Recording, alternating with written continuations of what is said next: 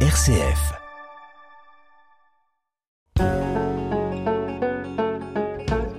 Parlons patrimoine. Erika Walter, RCF Charente. Un édifice qui suscite souvent de la curiosité à Angoulême, la chapelle Notre-Dame d'Obzine est implantée au sud-est de la ville. Le début de sa construction remonte à la toute fin du 19e siècle, mais cet édifice néo-gothique a en fait vu progressivement le jour sur plusieurs décennies. Cette chapelle Notre-Dame d'Obzine présente des attraits dans son architecture, dans son décor et bien sûr dans ses vitraux. Elle méritait bien que le service pays d'art et d'histoire de Grand Angoulême lui consacre un focus avec des rendez-vous bien sûr de médiation dès ce samedi et jusqu'au 31 octobre. Avec nous pour en parler, Laetitia Copin-Merlet et Marie Fort du service Pays d'Art et d'Histoire de Grand Angoulême. Bonjour à toutes les deux. Bonjour, Erika. Avant de parler de l'édifice tel qu'on peut le connaître aujourd'hui, cette église donc néo-gothique, il est important de revenir sur les églises, les chapelles, en tout cas les édifices donc euh, qui ont été euh, avant finalement implantés au même endroit. Alors si on revient à l'origine, Marie-Fort, effectivement, il faut revenir au XIIIe siècle pour avoir le premier édifice. Au XIIIe siècle, il semble qu'il y ait une grange cistercienne, c'est-à-dire en fait, euh, eh bien une exploitation agricole qui était tenue par des, des frères convers et qui eux-mêmes étaient envoyés à cet endroit, donc au pied des remparts d'Angoulême, par euh, l'abbaye de Grosbeau, qui est à Chara. Et cette abbaye de Grosbeau, eh bien, elle dépendait elle-même d'une autre abbaye mère beaucoup plus importante, qui était l'abbaye d'Aubazine en Corrèze. Et donc il y avait euh, petite cénobie, un petit euh, un petit couvent hein, qui se trouvait là au pied du, du rempart Cénobie qui a été conservée jusqu'aux guerres de religion, moment auquel elle a, disparu, détruite certainement par des bombardements, par des exactions, et donc elle a, disparu cette première euh, chapelle et ses premiers bâtiments. Et on a reconstruit après que la chapelle en fait. Pour cette implantation précise, pourquoi là en fait ah, ça, mystère. Hein, on ne sait pas exactement. On est, euh, on est au pied de la ville, on est tout près de la ville, donc on est euh, à la fois euh, un petit peu protégé par la présence de la ville, mais il y avait, on est, on est au sud de la ville, donc les terres devaient être agréablement cultivables, si je puis dire, et donc ça, ça, ça pouvait être un argument. Et puis bon, bah des terres qui avaient été données certainement à, l'abbaye de Grosbeau et qui méritaient d'être, d'être exploitées comme souvent euh, c'est le cas. Mais ce qu'on sait, c'est que la première chapelle était déjà euh, dédiée à Notre-Dame. Et donc, dès le XIIIe siècle, on a une volonté véritablement euh, de, développer le culte marial. Et donc, ce culte marial, eh bien, il va pouvoir se développer tout tranquillement autour de cette petite chapelle, fort semblablement, même si on n'en a pas plus d'informations dessus. Donc vous disiez effectivement un premier édifice qui a été détruit mm. et ensuite une chapelle qui a été reconstruite. Une chapelle qui est reconstruite donc euh, après cette destruction vers 1573 donc après les, les, les guerres de religion et une chapelle qu'on reconstruit à un emplacement qui là correspond à une forme de légende puisque l'on raconte que vers 1570, des, bergères qui euh, accompagnaient leurs moutons là dans les hein, sur les, les, les chaumes euh, en face d'Angoulême avaient trouvé euh, dans les bois, dans les dans les herbes, une statue de la Vierge. Et cette statue de la Vierge, ils l'avaient ramenée jusque à l'église Saint-Martial où on l'avait déposée sur un sur un autel elle était repartie mystérieusement toute seule jusqu'à l'endroit où elle avait été trouvée, et ça trois fois de suite. À ce moment-là, on s'est dit qu'il fallait peut-être faire quelque chose, et donc qu'il fallait élever une église en l'honneur de la Vierge à l'endroit où on avait trouvé la statue. Est-ce que c'était déjà l'emplacement de la première chapelle? Ça, on ne sait pas. Mais en tout cas, donc on va élever une, une chapelle à cet endroit-là avec cette statue qui, euh, bien évidemment, va euh, attirer de nombreux pèlerins. On a des documents, effectivement, sur euh, la dimension que prend ce pèlerinage entre guillemets autour de cette chapelle? Alors c'est toujours un petit peu difficile de pouvoir le savoir. On sait qu'il y avait à la fois, euh, eh bien, donc un pèlerinage qui était qui était reconnu. Il y avait aussi une, une fontaine miraculeuse qui se trouvait euh, à peu de, de distance hein, dans, dans, la dans la vallée, là au niveau de, de Fontgrave. Et donc les jeunes filles notamment venaient euh, à cette fontaine avant de chercher un mari ou de se fiancer parce qu'on disait que ça allait leur permettre de faire le bon choix. Et alors l'existence de cette chapelle sur la fin. Cette chapelle, à nouveau, elle-même, devenue trop petite parce qu'il y avait énormément euh, de, pèlerins, on va être obligé de la reconstruire au XVIIIe siècle. En 1732, on va reconstruire une chapelle un peu plus grande. Et donc, on va la conserver euh, finalement jusque euh, en 1897, moment où on choisit de reconstruire là la chapelle dont, dont on va parler un peu plus longuement et qui est la chapelle actuelle. Donc, c'est en fait celle qui est la chapelle actuelle, c'est la, quatrième chapelle finalement qui est construite à peu près au même emplacement. Donc la chapelle du, XVIIIe siècle, eh bien, attirait, on le sait également, de très nombreux pèlerins et il y avait euh, des processions qui se déroulaient entre cette chapelle et la cathédrale avec donc euh, procession autour de cette euh, de cette fameuse statue de la Vierge, statue de la Vierge qui elle par contre va disparaître au moment de la, la Révolution. Elle va être brûlée détruite par les sans-culottes euh, pendant la Terreur en, 1793. Donc on n'a plus cette, euh, cette fameuse euh, statuette, mais très vite, une autre statue, dès avant même la fin de la Révolution, va être réinstallée dans l'église et encore aujourd'hui, eh bien, il y a une statue de la Vierge qui est vénérée. Alors Laetitia Copin-Merlet, on le voit bien, donc il y a une vraie continuité d'implantation, une vraie continuité aussi euh, euh d'aura de pèlerinage autour, euh, de dévotion effectivement euh, mariale autour de ces chapelles hein, finalement. Et donc c'est aussi ça qui fait que dans ce contexte-là, dans cette continuité, eh bien, à la toute fin du 19e siècle, il y a le lancement donc de la construction de ce nouvel édifice. Comment ça intervient exactement? Ça intervient déjà dans un un contexte religieux où le culte marial est en plein regain finalement d'intérêt. Euh, il y avait déjà effectivement cette forte tradition mariale depuis le XIIIe siècle sur ce même site et sur ce même euh, monument. Et donc voilà, au XIXe siècle, euh, l'apparition de la Vierge à Lourdes, d'autres sites comme ça, on est vraiment dans cette dans cette période-là. On est aussi d'un point de vue national, mais localement fortement marqué dans un mouvement de reconstruction aussi religieuse sous l'impulsion de, de, l'évêque bâtisseur euh, Monseigneur Cousseau, même si c'est pas lui qui, qui va euh, finalement poser la première pierre, il est déjà décédé lorsque on pose celle-ci, mais c'est lui qui va impulser finalement hein, la nécessité de reconstruire, et c'est sous son épiscopat qu'on va déjà commencer à acquérir les terrains nécessaires pour ériger cette, cette euh, chapelle, même si on est grosso modo sous le même emplacement que la, la troisième chapelle, bon, il faut quand même, le monument est plus imposant, donc il faut acquérir des, des terrains pour pouvoir commencer la, la construction. Et cette chapelle, la construction de cette chapelle, elle s'opère finalement sous la houlette d'un abbé, qui est l'abbé euh, Célestin de Val, qui va prendre en charge le début de, de la construction. Bien sûr, il va décéder entre-temps, puisque le, le monument a nécessité près de 50 ans de de chantier, de réalisation, mais il va vraiment euh, participer très très activement et puis il va surtout contribuer à mobiliser les fonds nécessaires par souscription publique auprès donc des, des fidèles, auprès des paroissiens, ce qui arrangeait bien la ville, parce que la ville, bah voilà, en conseil municipal, ils, approuvent la construction de la chapelle. Euh, ils disent que c'est effectivement soit une chose désirable et avantageuse, enfin surtout intéressant parce que ça leur coûte rien. bon, les premières euh, souscriptions, finalement, les, premiers sous récupérés, ils vont très vite être engloutis parce que euh, la construction de cette chapelle sur un terrain en forte déclivité bah, nécessite des, fondations de près de 15 mètres. Donc là, voilà, on a une première partie des fonds qui sont vite, vite engloutis. Donc on va lancer notre souscription et les paroissiens vont, euh, vont finalement adhérer. La construction euh, bah, est menée finalement à, à bon train dans les premiers temps. Bon, bien sûr, après les deux guerres vont un petit peu retarder l'affaire. Comment interviennent euh, là les architectes euh, Raymond Barbeau et Édouard Boin par rapport effectivement à euh, cette église, à cette chapelle Notre-Dame d'Aubzine C'est surtout en fait Raymond Barbeau qui est en fait sollicité par par le diocèse pour pouvoir prendre en charge cette construction. C'est pas l'architecte diocésain, mais c'est vrai qu'il est assez, proche pardon du, du, diocèse et donc on va le, le contacter.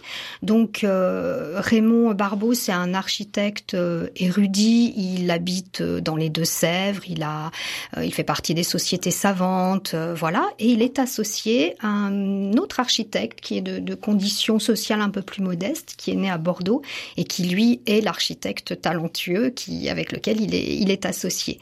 Et ils vont euh, réaliser, alors au même titre que d'autres constructions dans la ville, mais mais la chapelle d'Aubzine est vraiment leur œuvre majeure à Angoulême, eh bien ils vont prendre en charge cette construction pas tout à fait jusqu'au bout là aussi. On se doute bien qu'au bout de 50 ans, bah, les pauvres n'étaient plus là, mais c'est le fils de Barbeau qui va notamment euh, terminer une partie du, du sanctuaire, hein, voilà, à la place de, de son père et de, de, du collaborateur de son père, Édouard Boin.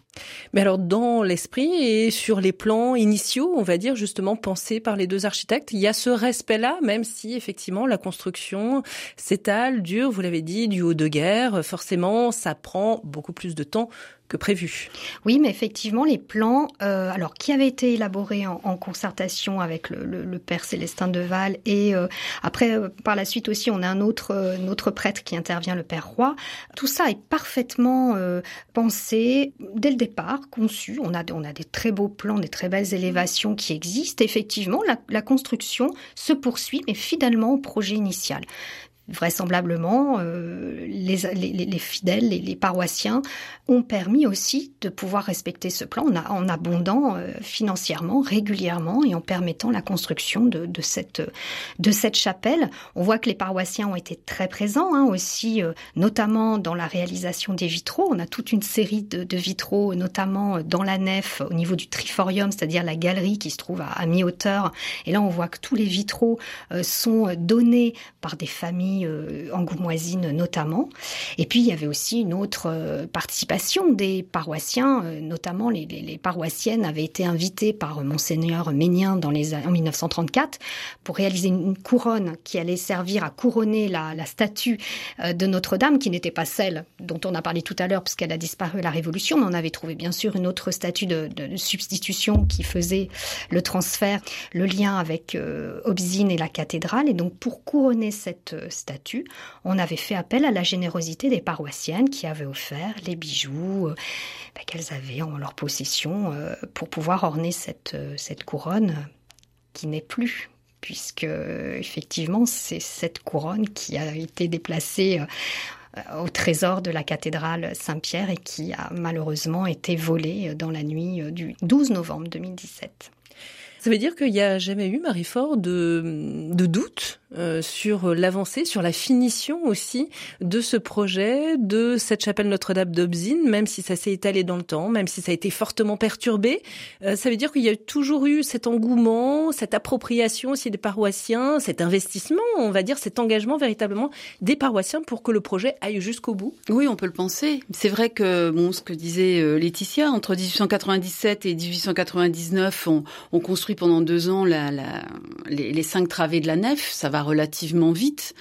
Euh, ensuite, euh, 1912-1914, eh bien, c'est la construction de la crypte qui a été quand même un énorme travail. Mais c'est vrai qu'entre 1899 et 1912, on a continué à rassembler de l'argent pour pouvoir édifier, parce que l'argent qui avait été prévu au départ, bah, il a été utilisé pour les fondations, ce qui n'était pas obligatoirement prévu.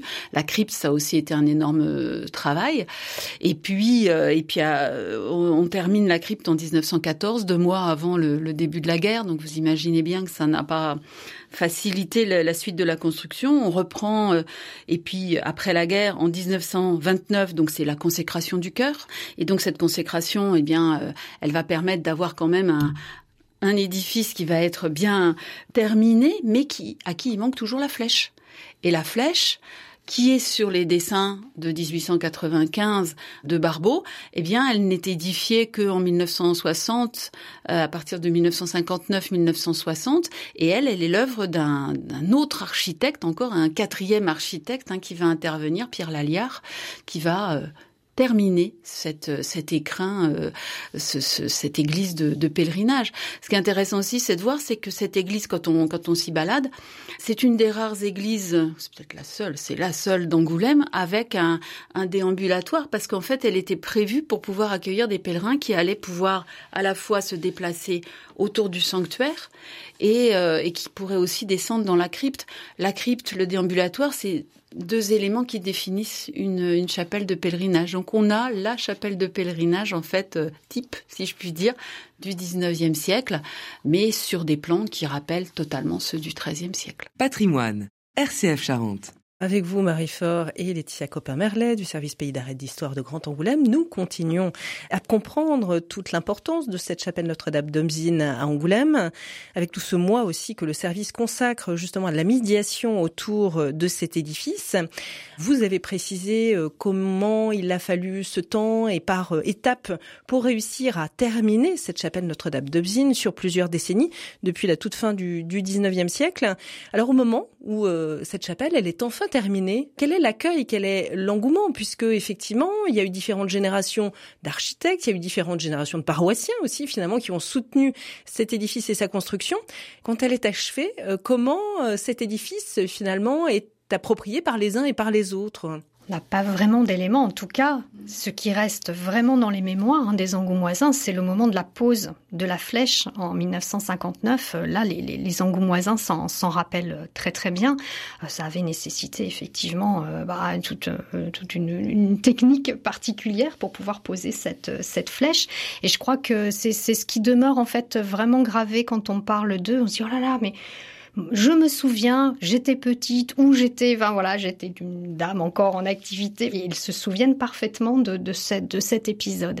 Et après, je crois que c'est quand même une chapelle qui est très très aimée en fait des, paroissiens parce que euh, bah, je pense qu'il y a une esthétique, hein, une harmonie qui se dégage du monument. Euh, on, a ces couleurs aussi qui, qui transparaissent euh, de l'extérieur, enfin qu'on peut appréhender de l'extérieur. Et il y a un, véritable attachement à, à ce monument. Ça, c'est Ce n'est pas une église paroissiale, c'est une chapelle. Hein, elle dépend de la paroisse de Saint-Martial. Mais c'est vrai qu'il y a cet aspect donc de culte marial qui est très important. Je crois que de toute façon, la, la, Vierge Marie pour les pour les catholiques, c'est un, personnage extrêmement important. Il y a une proximité, il y a une il y a une, vraiment une vraie protection qui est perçue.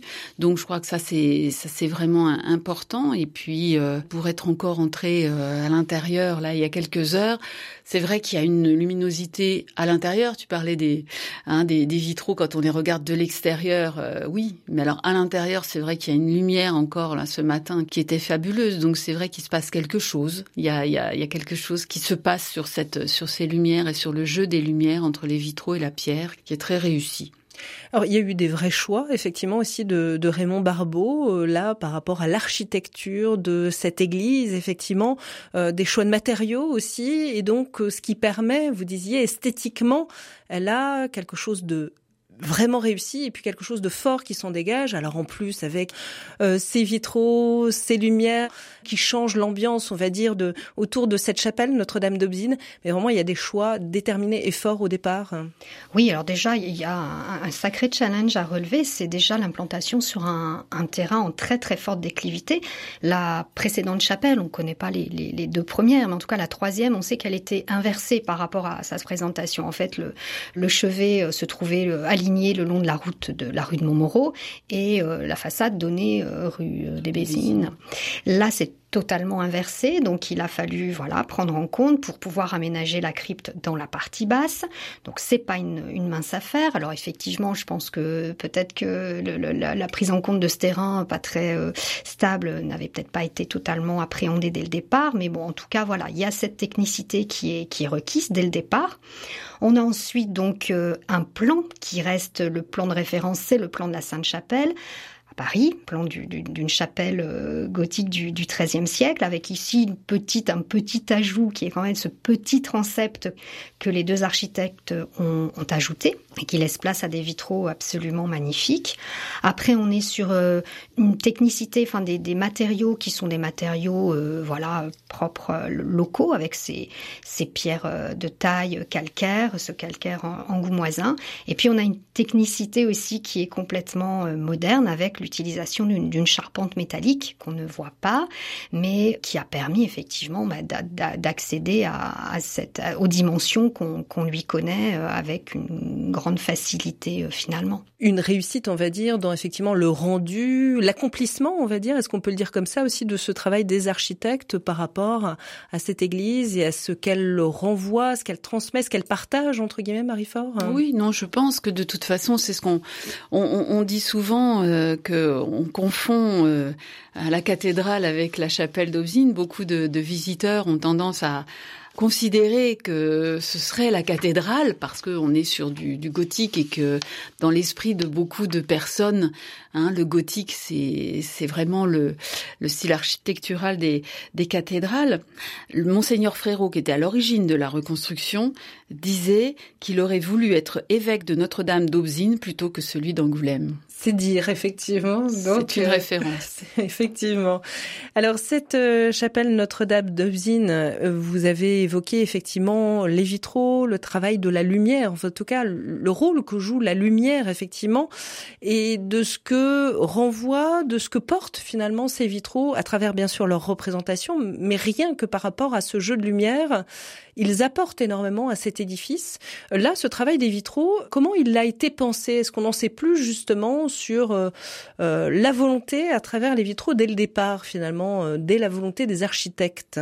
Dès le départ, on, on, on réalise des, des vitraux. Bah, on réalise d'abord les, les cinq travées de la nef et on va poser des vitraux dès 1899-1900.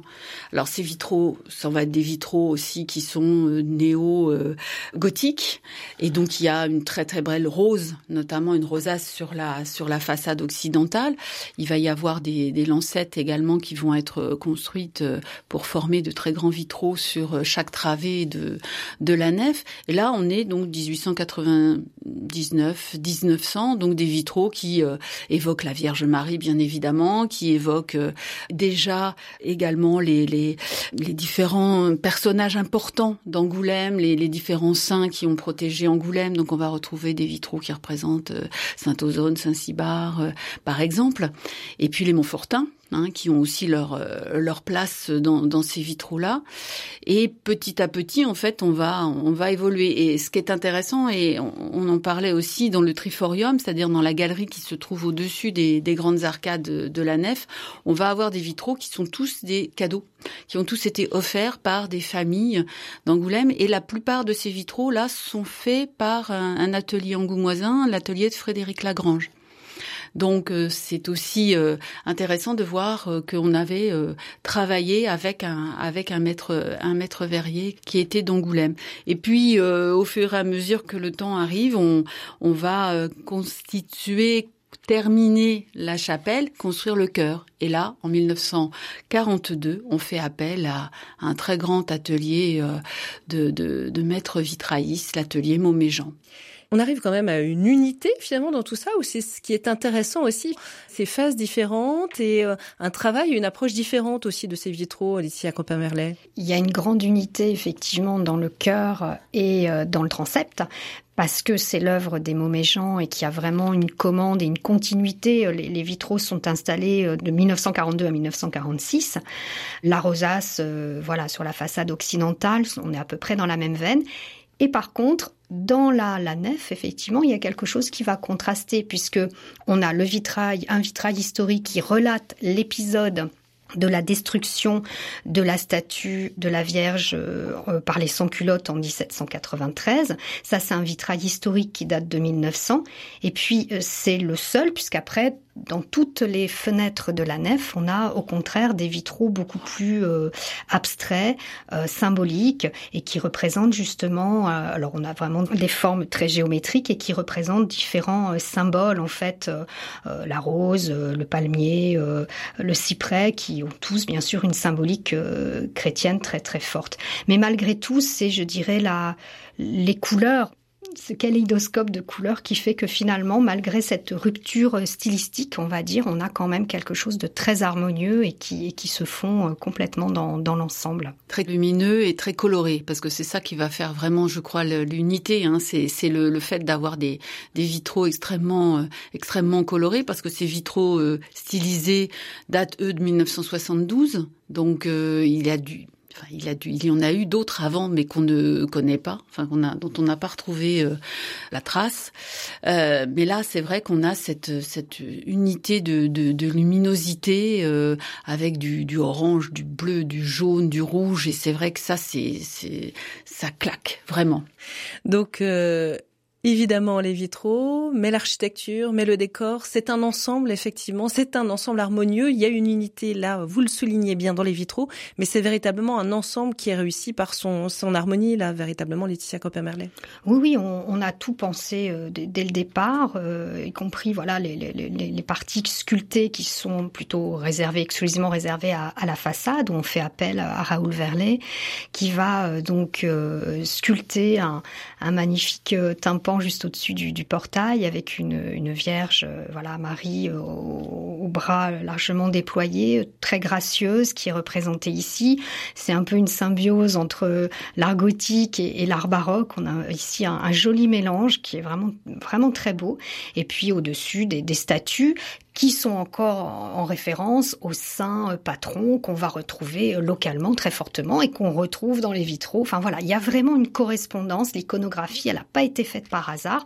Tout est parfaitement codifié, tout se tient et ça, ça, ça permet d'arriver à une œuvre d'art totale. Alors dès ce samedi et jusqu'à la fin du mois d'octobre, il y a donc tout un programme de médiation, d'animation autour, de visites, de conférences et d'ateliers. Et vous sentez justement à travers déjà euh, j'imagine les réservations, les questions qu'on peut vous poser autour de ce programme, eh bien euh, toute l'envie des Angoumoisins, des Charentais aussi de mieux comprendre, de mieux découvrir encore cette chapelle Notre-Dame d'Obzine, Marie-Fort. Oui, bah je crois qu'il y a une vraie, une vraie attente parce que c'est vrai que c'est une chapelle qui malheureusement est souvent fermée et euh, là ça va être la possibilité de l'ouvrir euh, un peu plus largement et de pouvoir proposer à ceux qui le souhaitent de pouvoir la, la découvrir et la visiter.